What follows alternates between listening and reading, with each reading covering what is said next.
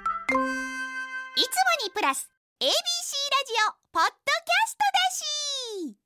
ドキャストだしいつもにプラス ABC ラジオポッドキャストだし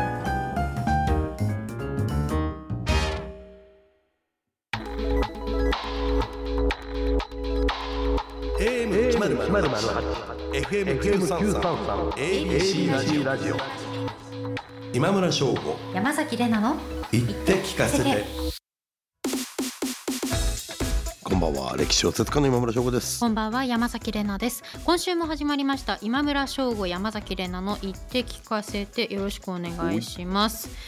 8月ももう終わりますあ夏あねやり残したこと何かございますかいや俺何もないねんけどとにかく9011が忙しくてえ恐ろしいね新刊がいやそれもあんねんけど本も出んねん、本も PHP から上下巻が出て、おえー、47都道府県かける歴史小説っていうのが出まてたやるんですかそうそれがだから各県かける15枚で小説を書いていくっていう各県の部長を47人書いたんよ連載したんよそれをまとめたんとあとはじ俺唯一俺の現代小説の「百科」っていうのが10月ぐらいにうんうん文庫になるのかなぐらいとかあんねんけどとにかくねもういじめかっていうぐらい講演がいっぱい入ってるへーいじめかって言ったらごめんなもういっぱいありがたいありがたいっすえもう誰も聞いてないと思って聞きますけど講演会ってギャラいいんですよねおお どうも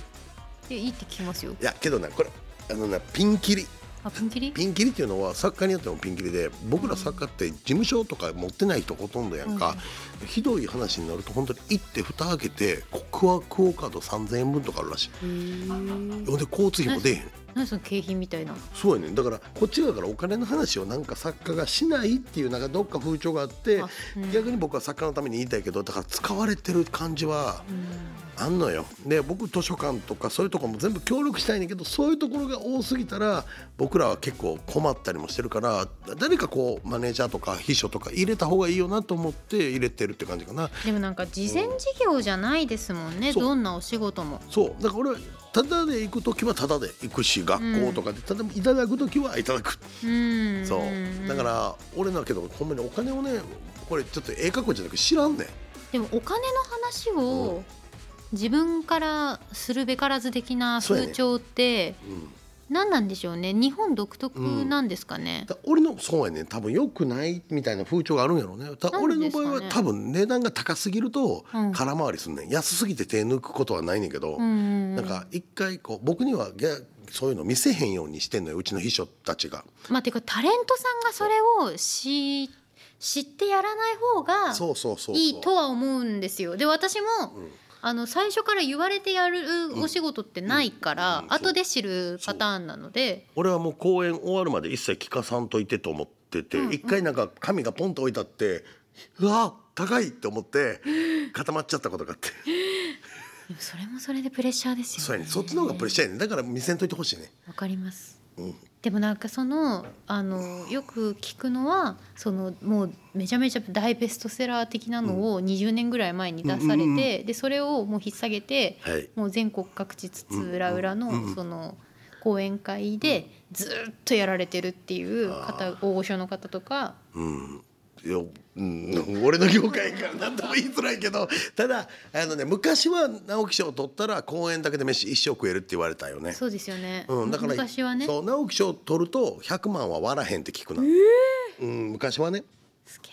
昔は一発公演60分から90分で100万円は割らないっていうのは昔はずっとそうやったみたい200万円とかもざらにあったみたいねただ今は違いますよねあ今違う今は違いますよそうですかそう今は違いますかそうですそうかそういやー世知辛い世知辛いねえそうま今あ回かまあまあただそうならないように作家の地位向上のために僕はこうラジオで日う々語んってるわけでございますよ。うん、そうです ね。適当や。確かにな。はい。だけどまあ対価に対して頑張るっていうのはプロと一緒やどププロ野球選手とかも一緒やん、サッカーとかもね。うんそうですね。ん年俸に対して頑張そるう。そうそうそう。どうですか。普段知らんねや。レナレナさんも聞かんねや。後で聞いたりはすんねや。いやいやいや、普通にあの、お給料いただくのあで。そうか。明細が出んのか。はい。あそうまか。あまあまあまあ、それで。ええ後で知るっていうパターン俺も給料制やからな会社やから給料というよりまあ部合部合かですかねこれ私はは普安通に定した収入があるかと言われるとちょっと違そうねうこれは法人があるからもう給料制ですはあなるほど、うんはい、いいいですへえすごい話ですねオープニングから、ね、お金の話お金の話ですいやねまあでもお金の話は全員興味がありますからねそうそうなそうなんですよだからえ「偉人のあ年収そうハウマッチ」っていう E テレでやらせてもらってる番組があるんですけど、うんそれ偉人の年収からその人の人生観はいをはい掘り下げるみたいな番組なんですけど、あの自分でやっていながら、自分で言うなって感じですけど、うん面白いんですよやっぱり、うんその人がいかにどこで稼いでたのかとか意外と逆に稼げてなかったとはか、いはいはいはいでもうちょっともらっててほしいみたいなのとか。なるほどねこの苦労に対してこの対価みたいなのとか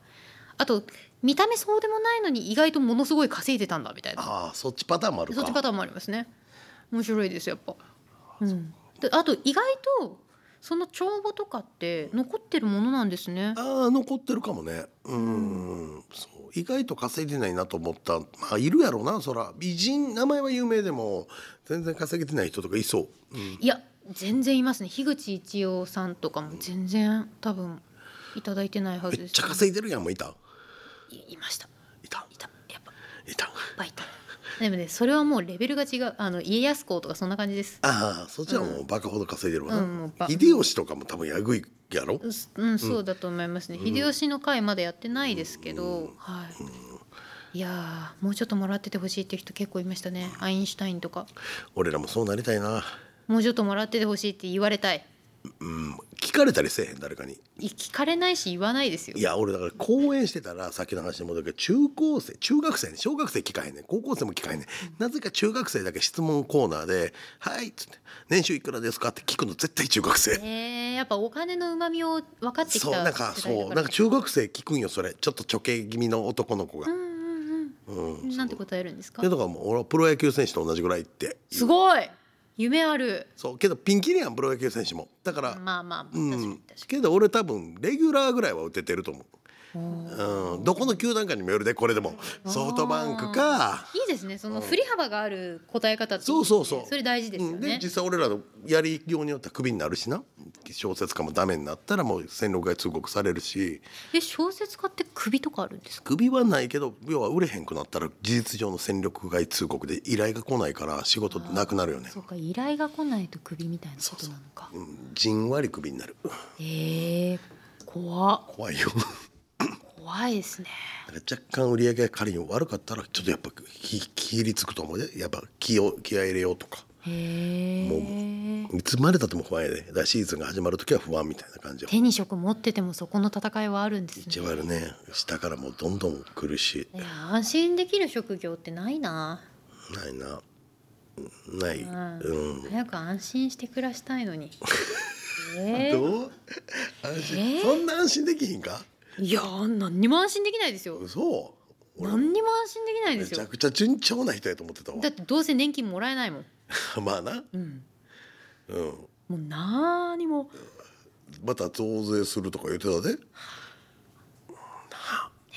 なな 何のこれ何の番組これ金子さんまた呼んでき ようそこら辺詳しくいちょやっだと聞からこやっうぱコメンテーターの仕事してる二人だからね、その辺の話を深掘りすぎるとね,、ねそうね違う番組になってきちゃうからねなっちゃうからねはいえー今週はですね、偉人選抜会議というコーナーをお送りします、えー藤村志信さんのゲスト会以来ということで、えーどうぞお聞きください今村翔吾山崎怜奈の言って聞かせて今夜もよろしくお願いします AM 一ゼロゼロ八、FM 九三三、ABC ラジオ。今村翔吾。山崎怜奈の言って聞かせて ABC ラジオがお送りしています偉人選抜会議。 AM 一ゼロゼロ八、FM 九三三、ABC ラジオがお送りしている今村翔吾山崎玲奈の言って聞かせて。今週は偉人選抜会議です。ユーチューバーになってほしい偉人などなどテーマに沿って候補者を出し合い、そのテーマに最適な偉人を決めます。今回はリスナーの皆さんが考えてくださったお題でお送りしますラジオネームレンガでジェンガセンカさんが送ってくれた書店員として働いてほしい偉人これね、この今これいや始まる前も言っててね2人って結構むずくないっつって、うんうん、難しい書店員で働いてほしいって結構むずくないぜだってもうその時代というかまあ、うん一昔前って本からしか情報を得られないぐらいの時代そうそうだそれもう本の虫なのが当たり前ぐらいのそうそうそうそうだから意外とむずいよなって言ってえて、ー難しいどうしましどうしま俺しょはうなんかまあね一応絞り出したはいたけど、まあえいどなたですかやまあせっかくなんで大河え次の次の大河になるのかな蔦屋十三郎ってあはい次の次の大河で大す河なのかなはいえー、と横浜流星さんが演じますね、うんまあだって蔦屋やしもうそうちゃう まあ確かにまああの人は出版人ではあるけど、はいうんとかかなと思ったり、あとは吉田松陰がめっちゃ本読んでるわああそうだったそう一日一それ点残ってますね1.45、冊ぐらい読んでるわあの人それは残ってますねそう確かに獄中生活で600冊以上ちゃうかったっけなええ1年2か月1年ちょっとですごいうあまあいろいろ本は知っとるわな。ーんとはいお俺がもう全部こうけど俺でもこう3人ぐらいしか思い浮かばなかったのはそのナポレオンが多分読書記録めっちゃつけてる。へ読書ノえそうなんですそかうそうだからのナポレオンのは読んだ本を記録つけるのが好きでしかも一つの本な好きな本7回読んだりとか8回読んだりとか繰り返してエジプト遠征とかでもなんか自分の本持ってたぐらい本好きやからじゃあもうナポレオンじゃないですかナポレオンかな、ナポレオン本好きねだからあのだからこそあの「我が輩の辞書に」みたいなああいう言葉がこうあー使われるようになったりとか、あのはいはいうん、意外と思いつかなかったやろこれ もう私芦田愛菜ちゃんしか出てこ ないもんナポレオン VS 芦田愛菜いやめっちゃかっこめっちゃおもろくない芦田愛菜ちゃん対あけど大谷翔平さん芦田愛菜しか出てこないもんあのま偉ね人っちゃ偉芦人田だ愛けど菜ちゃんはもう偉人にカウントしていいとあ思う。本当にうん、いいいいと思う俺俺芦田愛菜ちゃんすごいすごいなと思って ていやマジで俺なんかある時にはい番組で、はいなんかあのほら子供どこの番組か知らんけどお子さんのお子さんの興味のあるやつはうん何の番組あるやん、うんあるやんほんでお母さんがなんかこう来はった時に、 はいテーブルの上にあった手をスッと下ろさはってこう手を組んでこうやってお辞儀しはった時にああどうやったらこんな親御さんを教育できんやろって思って。へえうん、それが自然やってそれでももともとすごい好感度しかなかったけどすばすごい子やなと思ったうんでも芦田愛菜さんっていや偉人ですよしこの間の今やってるねドラマの初回のうん6分長ゼリ泣きながらのあれもやっぱすごかったですしすごい年間300冊ぐらい読むんですってやばけどそあ芦ん田な愛しあんなちゃんと学校行って仕事してですようん俺なんかけど「マナの本棚」っていう本持ってますもんだって俺なんか今すぐ総理とかしてもいけんちゃうかなって思わへんええ総理大臣とかなんかいけそうな気するわなんか適応能力でなんかでも将来女優さんこのまま続けるんですかねいや俺、うんまあ、政治家とかにはなってほしくないけど何人かいてほしいですよね芦田愛菜ちゃんね、そう、うん、そう優秀すぎて多分小説とかも書ける、まあ、本は書いてはれたりするけど小説も書けそうやしだって何でしたっけ理学療法士じゃなくて何でしたっけ何か、そのお医者さん系の道そうそうそうそをうそう目指されてたんですもんね。そうなんかすごいほんで骨格標本とか好きなんやな、確か、うんうんめっちゃ芦田愛菜ちゃんの話してるよ俺ら 一 まあだからナポレオンまあ芦田愛菜ちゃんはいずれ偉人になるでしょうということうん、でそうですね、うんいずれねいずれいずれねネクストネクスト偉人ってネこクとスト偉で人ということで今のところの書店員うわでもナポレオンが働いてる本屋さんそどうですかうナポレオンななんかちょっと怖くないですか、うんまあ怖いけどうんナポなレオんかすンごいなんかうん意気揚々としてそうじゃないですかそう意気揚々としてそう意気揚か々かってきそうじゃないですか確かにナポレオンってどんなイメージやったっけと思ってまあまあ短期もあるかあいつは、うん短期ですようんあと臭い匂いで平気なんやなあいつな、ああ、それは別 に。ふる、まあいつなって連れみたいに言ってるけど確かに。 うんまあ、じゃあ、ちょっとナポレオンが、うまんあ書店員として働い。やけどあーでも、なんかお客さんとトラブルとか起こしそうだもんな。やけどやっぱ戦術もめちゃくちゃ得意やから、今この書店業界が苦しい中、本が売れる戦術を考えてくれるってことあーなるほとどもともと法術士官だから、んやっぱりこう狙いを定めてツイッターこと X を運用してくれるとかあいろいろ本屋本屋 X そう本屋 X を運用してくれるとかなんかそこら辺万能新しいものにもう結構運用するのうまそうやからやっぱりナポレオンじゃないですか。確かにな、じゃあ書店員として働いてほしい偉人はナポレオン で、はいこの店に辞書はないっつって言われて品 やばーえ揃えー悪いっていうね、えーはい、はい、まあナポレオンもう一個ありましたねはい、もう一個はですね、ラジオネームホデラにコウタさんが送ってくださいました。大食い大会に出場してほしい偉人です。これ私見つけました。見つけたはい。え俺はこれネタ的な俺はやつしか言えんだあじゃあえ俺ネタっていうかねえっ、とね絶対誰も知らんと思うけど矢島光康っていう誰？誰誰？秋田県の光安やったよなあいつだから俺ですらそのちょっと今村先生がネットで確認してあ大丈夫光安ですねあ光安ですか？矢島光うん安。安今光安どなたですか？あのどなたでしょうっていうぐらいあのマイナーなんですけど武将で2メーターぐらいある人でうん、巨漢。そうで基本的にご飯6升ぐらい食べまうわすすごい。毎食ほんえで酒おしゃ鮭1匹丸ごと1食でいきますあ、鮭。鮭サーモン。サーモンええそうサーモン大好きえーそうもうそういうそのことだけが逆に言ったら記述に残されてるっていう武将それ本当ですか？そういや体ごつかってん有利12頭っていうところで最後騙されて殺されちゃうんやけどねうわまあ喧嘩は強かったんやけど騙されて殺されるみたいなー、うわ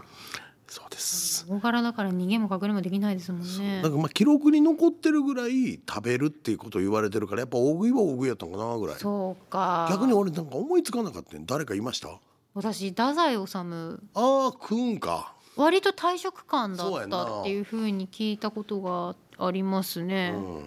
なんかその人間失格のねそうやな一部からい一節からは全く想像できないですけどそうそうめちゃめちゃ食べてで宮子夫人が自身の回想録でこう三鷹の町を毎日こう食探し食料集めうんに奔走したみたいなの記録に残ってる。ラッセの大食いみたいな感じかなああそういうことやろイカ水だったのかもしれないですねイカ水やろどう考えて。もあの体やし確かにね。どうめあんま食細いんやったっけあ私ですか、うんいやなんか細い自覚ないんですよ全くあそうちゃんと食べるんででもご飯一杯は食べれる全然食べれる二杯は無理ああそ普通ですだからうそれ波波波波なんか波波波波かいやだから周りがみんな食べ過ぎなんですよ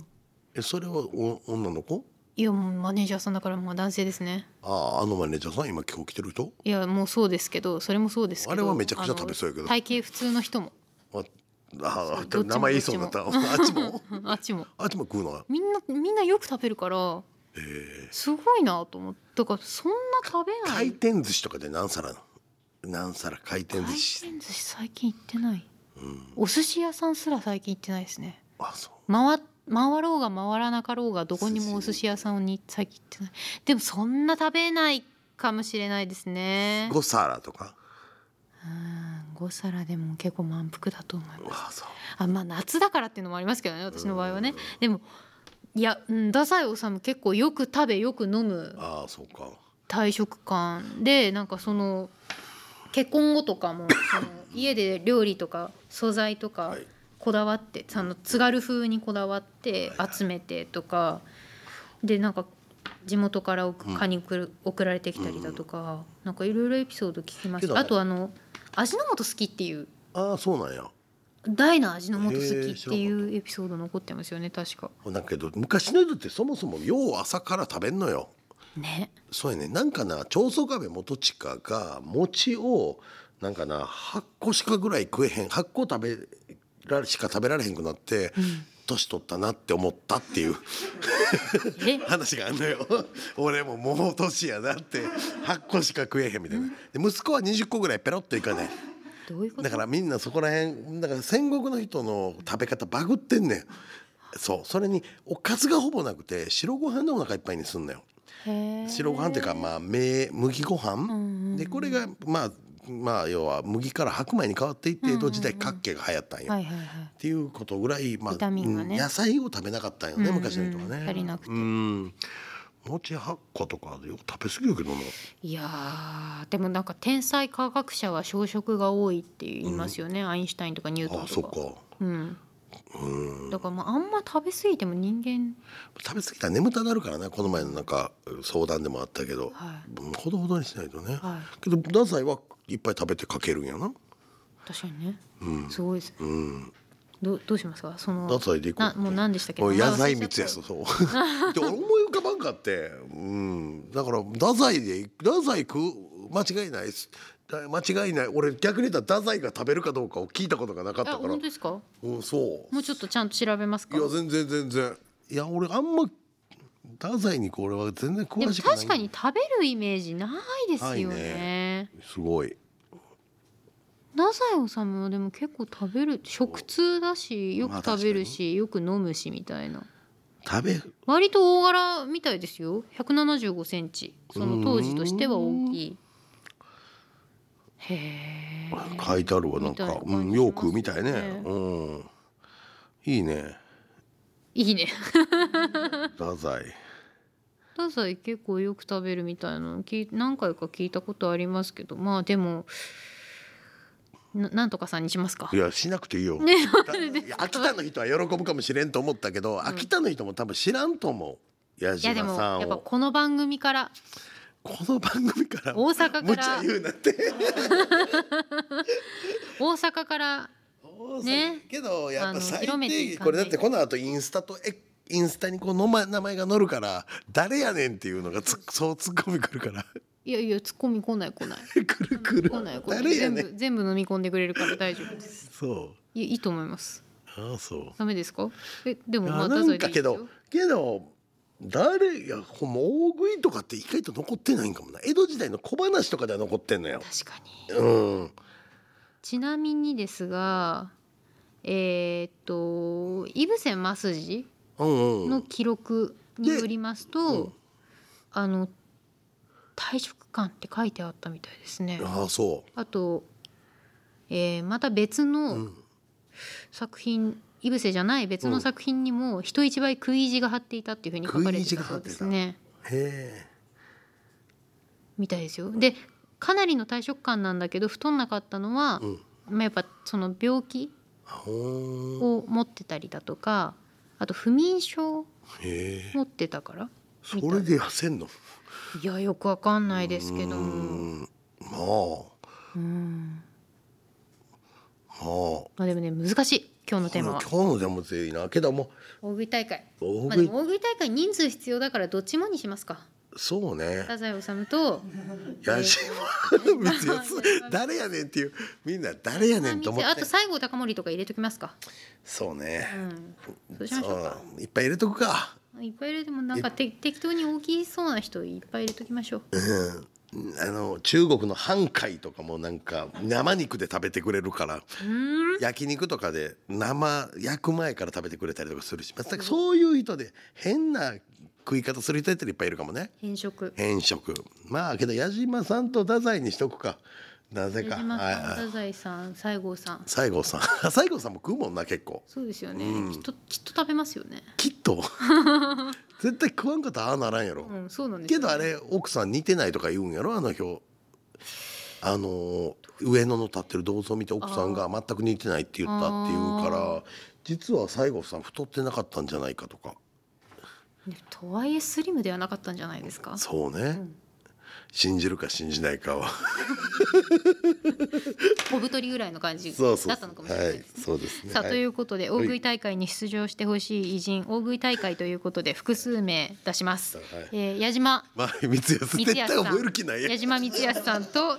西郷隆盛さんと太宰治さんに太宰治さん出ね場していただきますどういうメンツ引き続きうんこの、えーコーナーもうちょっと優しいお題欲しいな、そうですねけど優しいつもりで書いてくれてるんやろなう結構、ーんでもなんか大体じゃあ、うんこのテーマだったらこの人は入ってくるだろうなみたいな目星がついた上でのテーマ設定で偉人選抜会議を送ってほしいですよねうん、できればねそうねその優しさを持てるぐらいのゆとりがもしあるのならばぜひそちらの方でお願いしたいと思います、番組ホームページのメールフォームよりお送りください、はい以上偉人選抜会議でした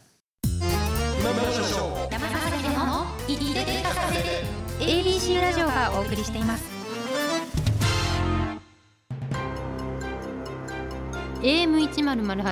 AM1008FM933ABC ラジオがお送りしている今村翔吾山崎怜奈の言って聞かせてエンディングです、えー、まずは今村先生お知らせお願いします、 11月11日に開催されるマザーレイククルーズ2023のご招待の応募が始まってます詳しくはホームページをご覧ください朝日新聞にして長官小説「人よ花よ」がバレンタインまで毎日連載中です過去予定です予定ですはいそしてラジオネーム大阪府助之助さんからメッセージ届いています今村先生、いつも北摂地域市での連載楽しく読ませてもらってます先日は母校前のパン屋さんのお話でしたね、うんどこか懐かしい思い出が蘇ってきました、はい今村先生の優しさが伝わってくる内容でした、えーこの番組でどこまで話していいのか分かりませんが機会がありましたら詳しくお聞かせくださいということでしたいやーうんいやなんか連載いろいろやってるんですねそうそう地域紙をここは、まあ、自分が商店をそこに出してるからあーまあ、今日そういうボランティア的な感じでやってなるほ、そこはどうん、パン屋さんそう地元の前に家のあの学校の前にパン屋さんがあってそこのパン屋さんが売りに来てはったんよな、へでそこに久々に学校行ってうわパン屋さん行ったらその、まあ、世代的にはおっちゃんおばちゃんの息子さんとかの世代がやってて、うんうんでやっぱりこう、うん、ほとんど値段変わってなかったんよ。え最近になってようやく渋々上げたみたいな感じでちょっとだけ上がってたけど多分だいぶ安いと思うこの小麦がとんでもない値上がりしてるご時世にそうほんで俺のこともまあ知ってくれてはったみたいで、うんうんうん直木賞取ったこととかもでねそこのな、まあ、普通普通のや焼きそばパンやねんけど、うんうまいんよなあれなんでね思い出補正と言われればそれまでやねんけどあの焼きそばパン食べたらやっぱりうまーっててかなまあ焼きそばパンというかコッペパンがうまいところは間違いないですよねうん、なんやろね思い出の味というか、うんいっぱい買って帰ったわめありますうん私も地元にそういうお団子屋さんありますあうーんいいですよ今ね度学校自分の母校で講演するんだよあすごい秋そうすごいそうなんですよあの私も地元の地元じゃないやえっと母校の中高からうんお話いただくんですよそのうん登壇してください的なの毎回ねうんお昼の帯番組の時間に言ってくるのあ本当に気持ちはあるのウィキペディア読んでと思 いながらい気持ちはあるのやいやいやいやもちろんありますよあるんやいやもう行き行く気持ちはあるんだけど学校やっぱ昼前やもんなうんいやでもほら土曜日も授業やってんですよ午前授業あそうかそっちにしたらやんのそうてか金曜日もあるのよ私うん金曜日はラジオないかあら、そうやの金曜日に言ってって思いながら確かに確かにそう毎回昼のああ帯番組の時間に言ってくるからちょっとしちゃいけないじゃんと思いながらだからぜひ金曜日か土曜日に依頼したら通るえ受け行ったあげい行きたいの欲しいですねえ行ってもいいと思ってんのいやもうお世話になってますからもちろんそうねあとあの6年中3年はあの奨学金いただいてるんであ授業料払ってないんで、俺はてねか免除っていう言い方した方がいいで俺はすねね奨、学金だから、俺は奈良女子大附属で相当ここでは言えへんけど、うんいろいろ迷惑かけてあ卒業悪しさてしるからたあそうですかうんすじゃあそれはもうあの恩返しというかそうはいそんなやつでもなんとか直木賞取れましたっていう恩返ししないとそうでねすしないといけないですね、母校にはね、はい感謝忘れちゃいけないと思いますあれ俺ば俺だけ告知したんじゃんあしましたそっちも、えーそして私花子東京にてウェブのエッセイ連載中ですそちらの書籍化山崎怜奈の言葉のお裾分けも絶賛発売中ですのでそちらもぜひご一読くださいそしてファンクラブも一応やっております知ってる一応やっておりますので、えっと、アプリもございますのでそちらでお手軽にぜひ気軽にご参加ください、よろしくお願いしますということでここまでのお相手は今村翔吾と山崎怜奈でしたまた来週